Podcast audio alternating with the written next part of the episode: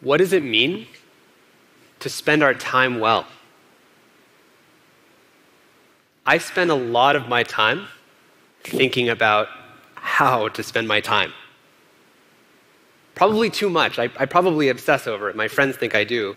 But I feel like I kind of have to because these days it feels like little bits of my time kind of slip away from me.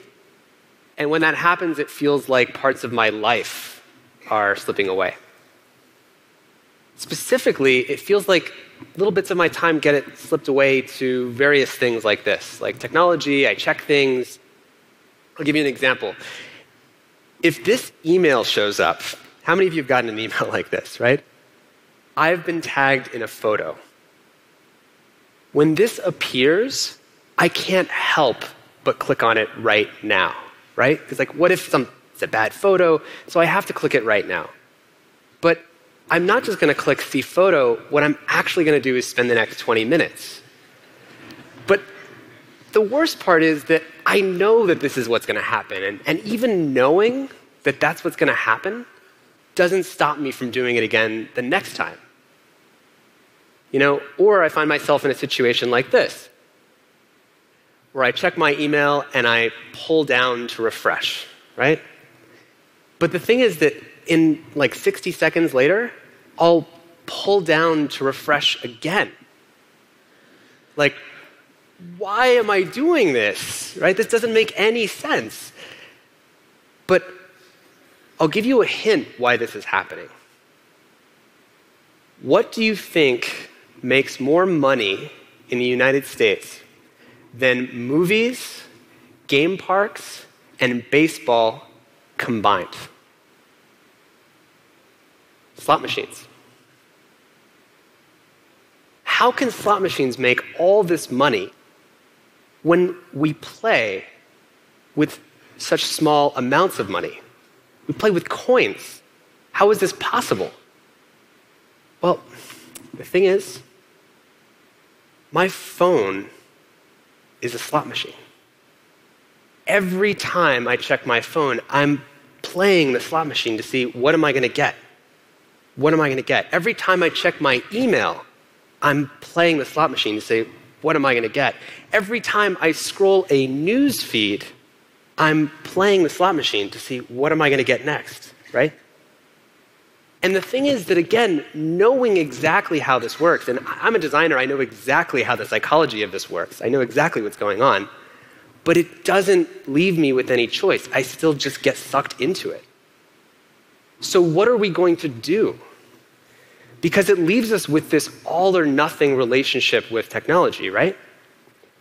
You're either on and you're connected and distracted all the time, or you're off, but then you're wondering, am I missing something important? In other words, you're either distracted or you have fear of missing out, right? So we need, a, we need to restore choice we want to have a relationship with technology that gives us back choice about how we spend time with it. And we're going to need help from designers because knowing this stuff doesn't help. We're going to need design help. So, what would that look like? So, let's take an example that we all face uh, chat, text messaging. So, let's say there's two people. Nancy's on the left, and she's working on a document and John's on the right. And John suddenly remembers, I need to ask Nancy for that document before I forget. Right? So when he sends her that message, it blows away her attention. Right? And that's what we're doing all the time. We're bulldozing each other's attention left and right. And there's serious cost to this because every time we interrupt each other, it takes us about 23 minutes on average to refocus our attention. We actually cycle through two different projects before we come back to the original thing we were doing. This is Gloria Mark's research combined with Microsoft research uh, that, that showed this. Uh, and her research also shows that it actually trains bad habits. The more interruptions we get externally, it's conditioning and training us to interrupt ourselves. We actually self interrupt about every three and a half minutes. This is crazy. So, how do we fix this? Because Nancy and John are in this all or nothing relationship. Nancy might want to disconnect, but then she'd be worried what if I'm missing something important? So, design can fix this problem. So, let's say you have Nancy again on the left, John on the right, and John remembers, I need to send Nancy that document, except this time, Nancy can mark that she's focused. Let's say she drags a slider and says, I want to be focused for 30 minutes. So, bam, she's focused. Now, when John wants to message her, he can get the thought off of his mind because he has a need, right? He has this thought and he needs to dump it out before he forgets. Except in this time, it holds the messages so that Nancy can still focus, but John can get the thought off of his mind, right? But this only works if one last thing is true, which is that Nancy needs to know that if something is truly important, that John can still interrupt. But instead of having constant accidental or mindless interruptions, we're now only creating conscious interruptions, right? So we're doing two things here. We're creating a new choice for both Nancy and John. But there's a second subtle thing we're doing here too. And that's that we're changing the question that we're answering. Instead of the goal of chat being let's design it so that it's easy to send a message, right? That's the goal of chat. It should be really easy to send a message to someone. We change the goal to something deeper and a human value, which is let's create the highest possible quality communication and relationship between two people. So we upgraded the goal. Now, do designers actually care about this? Do we want to have conversations about what these deeper human goals are? Well, I'll tell you one story, which is about a year ago, a little over a year ago. Uh, I got to uh, help organize a meeting between some of technology's leading designers and Thich Nhat Hanh. Thich Nhat Hanh is an international spokesperson for mindfulness uh, and meditation. And it was the most amazing meeting. You have to imagine, picture a room. On one side of the room, you have a bunch of tech geeks, right? On the other side of the room, you have a bunch of you know, long brown robed, shaved heads Buddhist monks, right? And the questions were about the deepest human values. Like, what does the future of technology look like when you're designing for the deepest questions and the deepest human values? And our conversation centered on listening more deeply to what those values might be. He joked in our conversation that what if instead of a spell check, you had a compassion check, meaning might highlight a word that might be accidentally uh, abrasive, perceived as abrasive by someone else. So, does this kind of conversation happen in the real world, not just in these design meetings? Well, the answer is yes. And one of my favorites is couchsurfing. If you didn't know, couchsurfing is a website that matches people who are looking for a place to stay with a free couch from someone who's trying to offer it.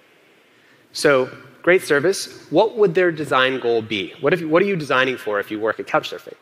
Well, you would think it's to match guests with hosts, right? That's a pretty good goal. But that would kind of be like our goal with messaging before, where we're just trying to deliver a message. So, what's the deeper human goal? Well, they set their goal as the need to create lasting, positive experiences and relationships between people who've never met before. And the most amazing thing about this was in 2007, they introduced a way to measure this, which is incredible. I'll tell you how it works. Every design goal that you have, have to, you have to have a corresponding measurement to know how you're doing, right? A way of measuring success. So, what they do is say, let's say you take two people who meet up, uh, and they, they take the number of days those two people spent together, right? And then they estimate how many hours were in those days. How many hours did those two people spend together? And then after they spend those time together, they ask both of them, how positive was your experience? Did you have a good experience with this person that you met, right? And they subtract from those positive hours the amount of time people spent on the website because that's a cost to people's lives. Why should we value that as success? And what you were left with is something they referred to as net orchestrated conviviality, or really just the net good times created, the net hours that would have never existed had couchsurfing not existed. Can you imagine how inspiring it would be to come to work every day and measure your success in the, the actual net new contribution of hours in people's lives that are positive that would have never existed if you didn't do what you were about to do at work today? Can you imagine a whole world that worked this way? Can you imagine a social network that, let's say you care about cooking, and it measured its success in terms of cooking nights organized and the cooking articles that you were glad you read, and subtracted from that the articles you weren't glad you read or the time you spent scrolling that you didn't like, right? Imagine a professional social network that instead of measuring its success in terms of connections created or messages sent, instead measured its success in terms of the job offers that people got that they were excited to get, right? And subtracted the amount of time people spent on the website. Or imagine dating services like maybe Tinder or something, where instead of measuring the number of swipes left and right people did, which is how they measure success today, and instead measured the deep, romantic, fulfilling connections people created. Whatever that was for them, by the way. But can you imagine a whole world that worked this way, that was helping you spend your time well? Now, to do this, you'd also need a new system because you're probably thinking today's internet economy, today's economy in general, is measured in time spent. The more users you have, the more usage you have, the more time people spend, that's how we measure success. But we've solved this problem before. We solved it with organic when we said we need to value things a different way. We said this is a different kind of food. So we can't compare it just based on price. This is a different category of food. We solved it with LEED certification, where we said this is a different kind of building that stood for different values of environmental sustainability. What if we had something like that for technology? What if we had something whose entire purpose and goal was to help create net new positive contributions to human life. And what if we could value it a different way so it would actually work? Imagine you gave this different premium shelf space on app stores. Imagine you had web browsers that helped route you to these kinds of designed products, right? Can you imagine how exciting it would be to live and create that world? We can create this world today. Company leaders, all you have to do is prior, only you can prioritize a new metric, which is your metric for net positive contribution to human life. And have an honest conversation about that. Maybe you're not doing so well to start with, but let's start that conversation. Designers, you can redefine success, you can redefine design. Arguably, you have more power than many people in your, in your organization to create the choices that all of us live by. Maybe like in medicine, where we have a Hippocratic oath to recognize the responsibility and, and this higher you know, value that we have to treat patients. What if designers had something like that in terms of this new kind of design? And users, for all of us, we can demand technology that works this way. Now, it may seem hard, but McDonald's didn't have salads until the consumer demand was there. Walmart didn't have organic food until the consumer demand was there. We have to or- demand this new kind of technology. And we can do that. And doing that would amount to shifting from a world that's driven and run entirely on time spent to a world that's driven by time well spent.